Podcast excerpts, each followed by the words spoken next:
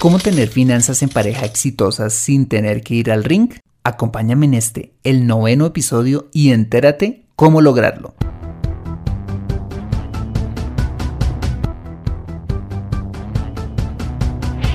Bienvenido a Consejo Financiero, el podcast de finanzas personales donde aprenderás a manejar inteligentemente tu dinero, salir de deudas, tomar buenas decisiones financieras y alcanzar una prosperidad sólida y duradera.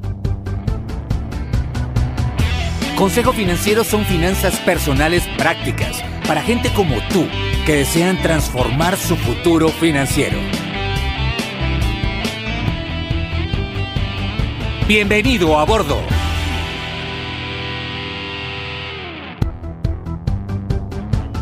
Hola, bienvenido a un nuevo episodio de Consejo Financiero tu podcast, tu programa de finanzas personales en el que aprenderás a manejar inteligentemente tu dinero, a salir de deudas, a tomar buenas decisiones financieras y los principios para alcanzar una prosperidad sólida y duradera. Como sabes, tener educación financiera no es algo exclusivo para los que estudiaron finanzas, todo lo contrario, es algo fundamental para alcanzar éxito en tu vida.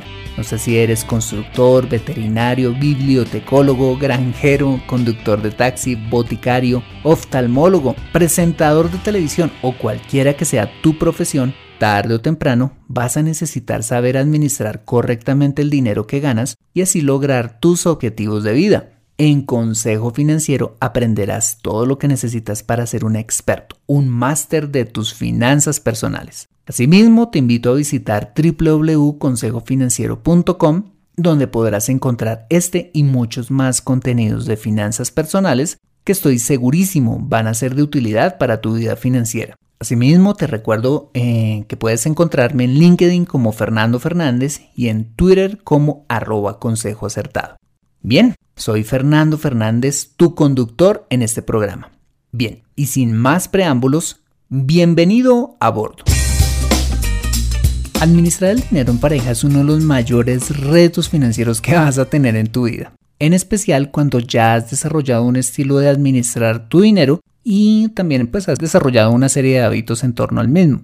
El reto viene cuando decides formar un hogar con otra persona, quien tiene otra forma de manejar el dinero y también hábitos practicados durante años.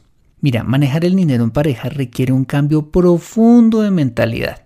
Así como en otros aspectos de la relación de pareja se requiere adaptación y consenso, las finanzas en pareja no son la excepción. Es más, las finanzas en pareja son factor clave para que alcances una relación próspera y duradera. ¿Quieres tener éxito en esta empresa maravillosa llamada hogar? Si es así, quédate conmigo en este episodio para conocer los aspectos más importantes que deberías tener en cuenta para alcanzar las mejores finanzas en pareja. El tip número uno para que puedas alcanzar esas finanzas exitosas en pareja es habla de dinero con tu pareja antes de formar un hogar. Si el formar un hogar está hasta ahora en proyecto con tu, con tu novio o con tu novia, quiero contarte que una de las principales causas de separación y divorcios son los problemas de dinero. El enamoramiento podría llegar a ser un obstáculo para pensar claramente, en forma racional, por esta razón te aconsejo hablar de dinero antes de empacar tus cosas e irte con el amor de tu vida. ¿Por qué? Porque aunque el amor es fundamental en la relación, el dinero sí que lo es, también aún más quizás. Porque el dinero hace que esta empresa llamada hogar funcione como una máquina aceitada y sincronizada. ¿Cuáles serían los temas que deberían abordar antes de tomar esta decisión trascendental para sus vidas? El primero de estos aspectos debería ser cuánto gana cada uno y sobre todo qué deudas tienen. Esto es muy importante porque eh, si ustedes llegan al matrimonio, al hogar, con deudas ya adquiridas, estas van a tener un impacto en las finanzas del hogar. Segundo, ¿qué obligaciones financieras tienen ustedes con padres, hermanos u otras personas? Si tu pareja o, tú eh, tienen personas que dependan 100% económicamente de ustedes, por supuesto va a ser un compromiso ya adquirido que ustedes van a traer también pues a las finanzas del hogar y eh, eso pues va a tener también repercusiones en su presupuesto y en su planeación financiera. Otro aspecto que deben hablar es ¿qué van a hacer si uno de los dos no tiene ingresos? El otro estaría dispuesto a asumir la carga del hogar y las deudas o las obligaciones financieras con familiares de la otra persona. ¿Tú estarías dispuesto a asumir esa carga? ¿La otra persona estaría dispuesta a pagar tus deudas, tus tarjetas de crédito o préstamos de consumo si los tienes? Otra, otra, otro tema importante es qué metas financieras y aspiraciones profesionales tiene cada uno.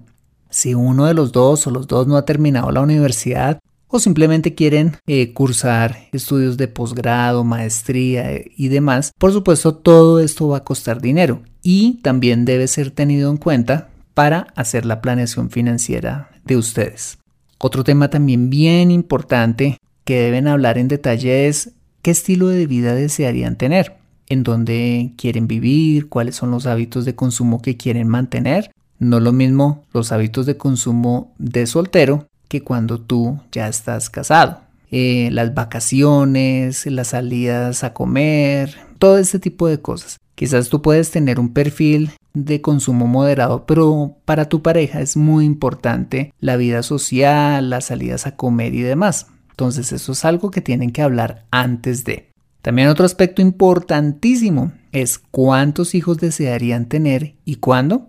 Tener hijos es un tema que tiene una implicación financiera bastante grande. Quizás para tu pareja sea importante eh, tener los hijos ya, pero quizás para ti quizás eh, no sea una prioridad. Eh, sea la decisión que ustedes, la decisión financiera que ustedes tomen, va a tener una repercusión financiera. Entonces, eso es importante que se, que se lleve a esa conversación. Y asimismo, es importante también que se sienten juntos a elaborar el presupuesto para acordar cómo y en qué se gastaría el dinero en el hogar. Si ustedes lo hacen desde un comienzo, van a empezar con el pie derecho.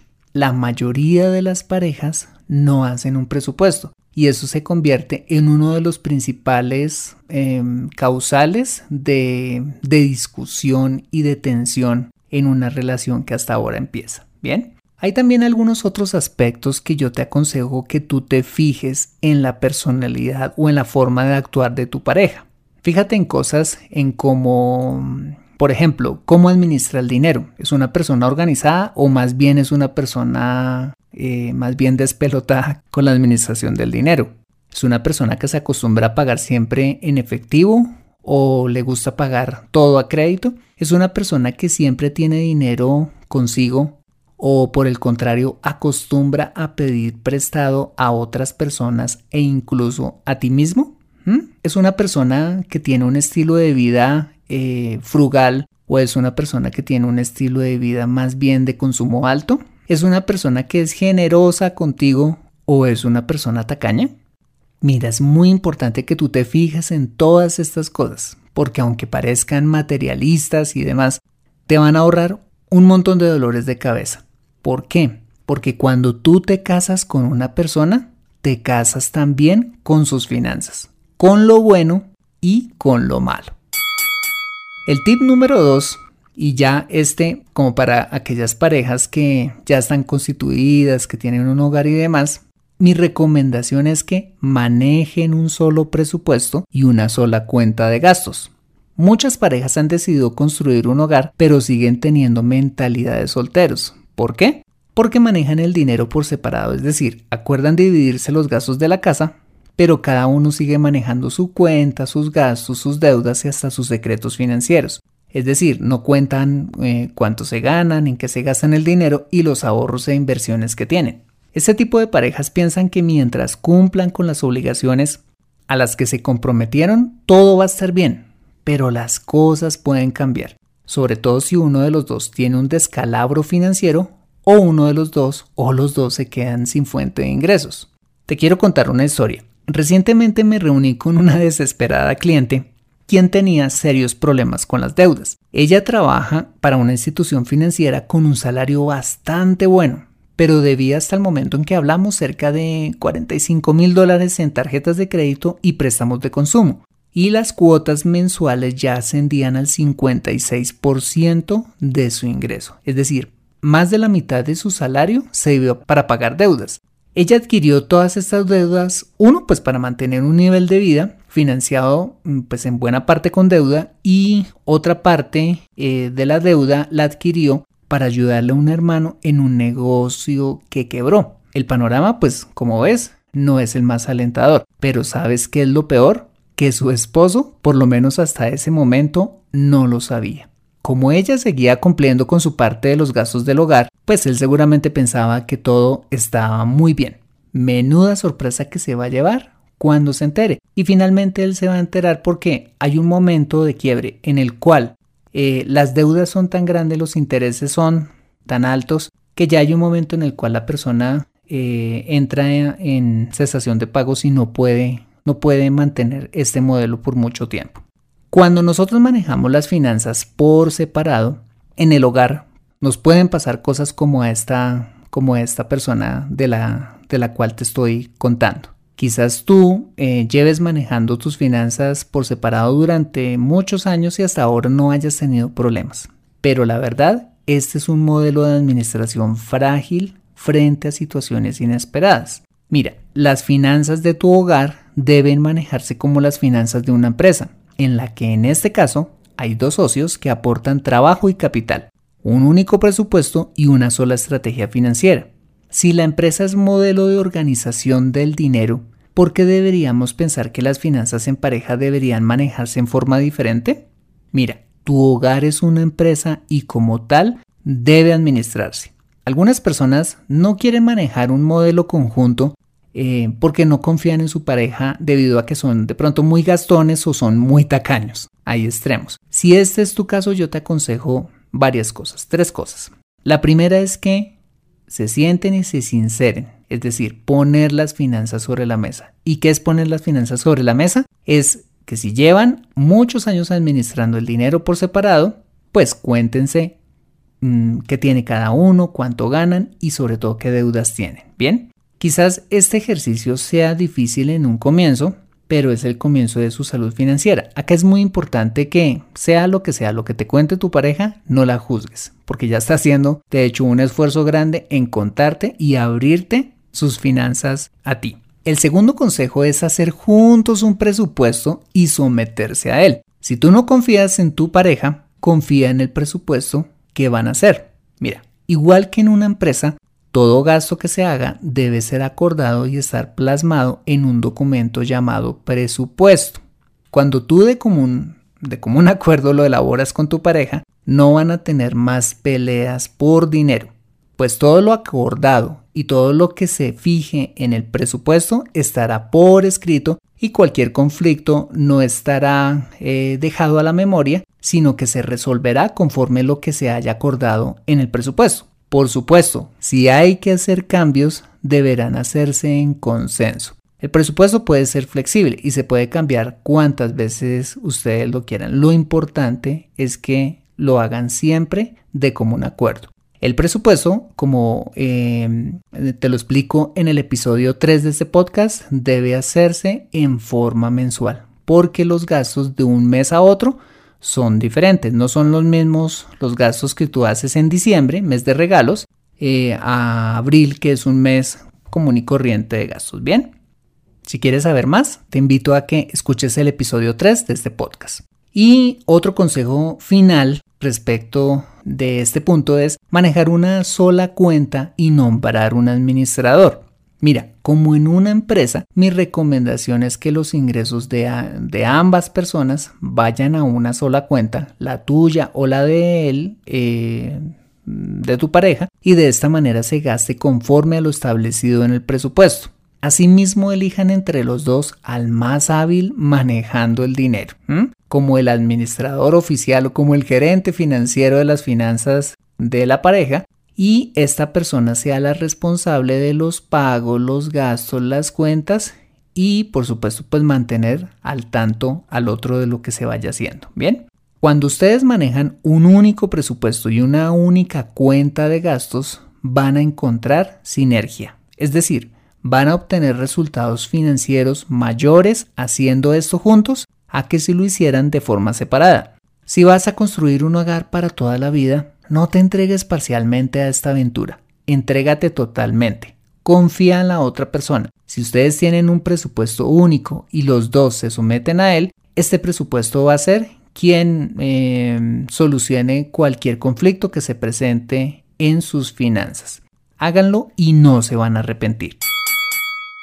El tip número 3 es, por favor, solo endeúdense para comprar vivienda.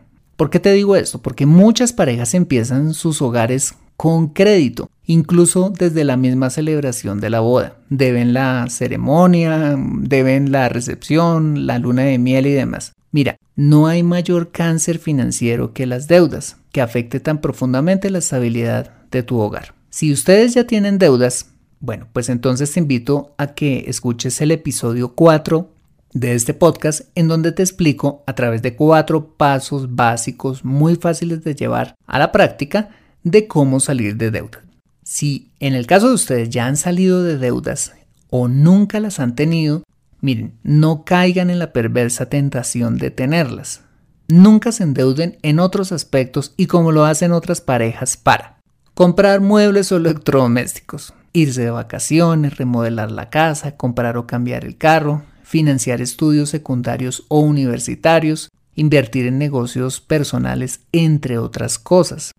Por ejemplo, comprar los muebles o los electrodomésticos está muy bien que lo hagan, ¿sí? Si quieren equipar o quieren renovar o demás. Pero todas estas cosas de consumo deben comprarse de contado. Es decir, tienen que ahorrar y luego sí comprar. Si no tienen el dinero suficiente, no deben comprar hasta que hayan juntado el dinero. La única razón por la que les recomiendo endeudarse es para comprar vivienda, siempre y cuando cumplan tres condiciones. La primera es cuando estén libres de deudas. La segunda es que tengan un fondo de emergencia con una reserva eh, de al menos de 3 a 6 meses de presupuesto mensual y adicionalmente que el valor de la cuota mensual de la hipoteca o del préstamo que ustedes quieran eh, adquirir para comprar vivienda no exceda el 25% de los ingresos mensuales de ustedes como pareja. Es decir, si ustedes se ganan 2 mil dólares entre los dos, el valor de la cuota mensual de la hipoteca no debe exceder los 500 dólares. Si quieren saber un poquito más acerca de cómo comprar casa inteligentemente, eh, les recomiendo ingresar a www.consejofinanciero.com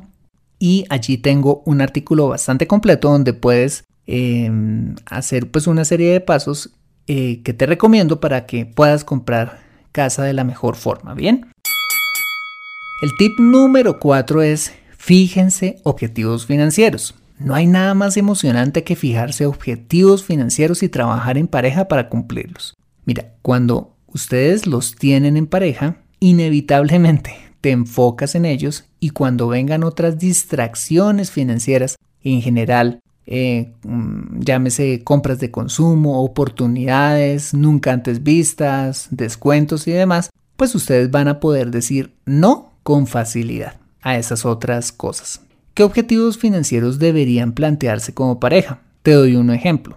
Bueno, el primero, y es que si las tienen, salir de deudas. Ese es el primer objetivo financiero que ustedes deberían ponerse como hogar. El segundo es ahorrar para comprar vivienda, si no la tienen. Eh, ahorrar para comprar su carro, para las vacaciones. De hecho, eh, el, objetivo de vacaciones es uno de los ahorros favoritos que tenemos como pareja con mi esposa. Eh, ahorrar para el retiro. Es importante que ustedes hagan una planeación para el retiro porque pues mañana ustedes no van a tener la misma capacidad de trabajo y la juventud para trabajar y generar ingresos. Entonces es muy importante que también se fijen pues una meta de, de retiro, de pensión bien. Em, ahorren o pónganse objetivos para la universidad de los hijos, em, para un negocio propio, para tener una finca de descanso, un lugar en el cual pues, se, pueda se puedan desconectar o también para ahorrar y dar con generosidad a personas que, que realmente lo necesiten y a quienes ustedes deseen ayudar.